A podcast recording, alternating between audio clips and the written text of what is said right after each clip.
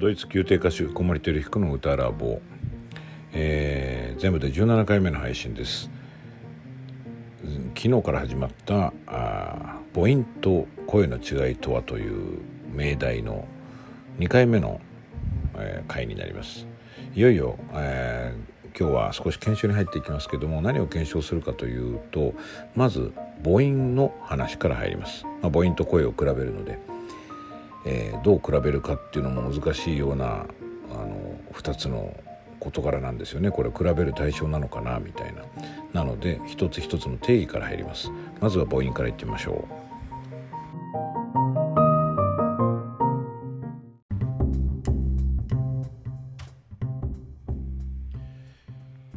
はいでは検証に入ります。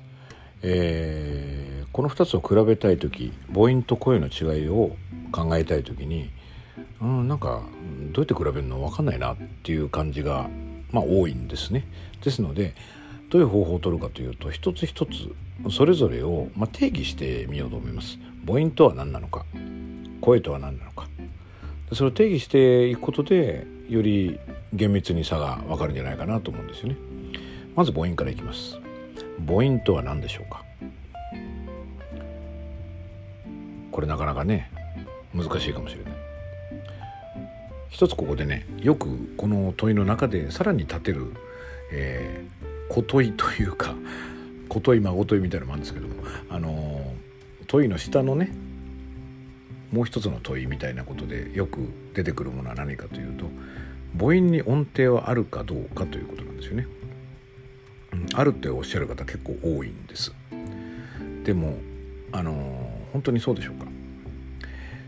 えっ、ー、とですね実はこの今のこの問い母音に音程があるかという問いの立て方実はちょっと、まあ、自分から白状しちゃいますけどちょっと恣意的なんですね。あの100%の真実かどうかわからないけども考え方を刺激する上で非常に有効なので使っています。母音に音程があるでしょうか？ねボカリーズとかは母音で歌うわけだから音程あるような気がするんですけども僕がここでえー、申し上げる答えはないということなんです。母音に音程はない。厳密に言うとですね音程がなくても母音は表現できる。母音は音程なしでも母音でいられるということです。どういう形でそれが証明できるかというと「あいうえお」というこの無声音ですね。無声音で母音を言いました今「あいうえお」これは優勢ですけども「あいうえお」でもこれでもね皆さん分かると思うんです。どの母音なのか。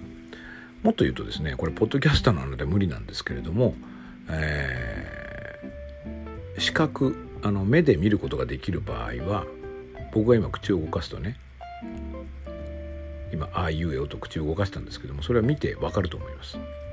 これを発達させた技術が読心術ですね。唇を読む術これによって音声が聞こえないところでも何を喋ってるか大体分かってしまうというそういうことがあるわけです。ということは音を聞かなくても母音は区別できる。つまり母音は音ではないわけです。何でしょうか。はい。今そのねポッドキャストなので見られないんだけど見ていたらわかる。つまり見られるもの。口の形ですね。口の形が母音なんですつまり、えー、母音を定義するとなると音声ではなくてですね、あの音程がなくてしかも目で見るだけで判断ができてしまうとそれが母音ですね。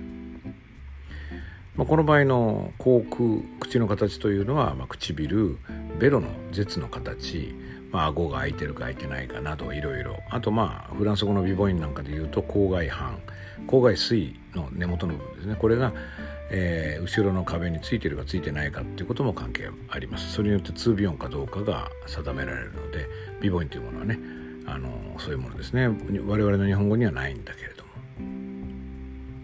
はい。これが母音です。母音は、えー、音ではなく口の形まあ空虚って言い方するとよくないけども母音というのは音ではないということですね。はい。母音が何かが分かりました。それでは次に行ってみましょう。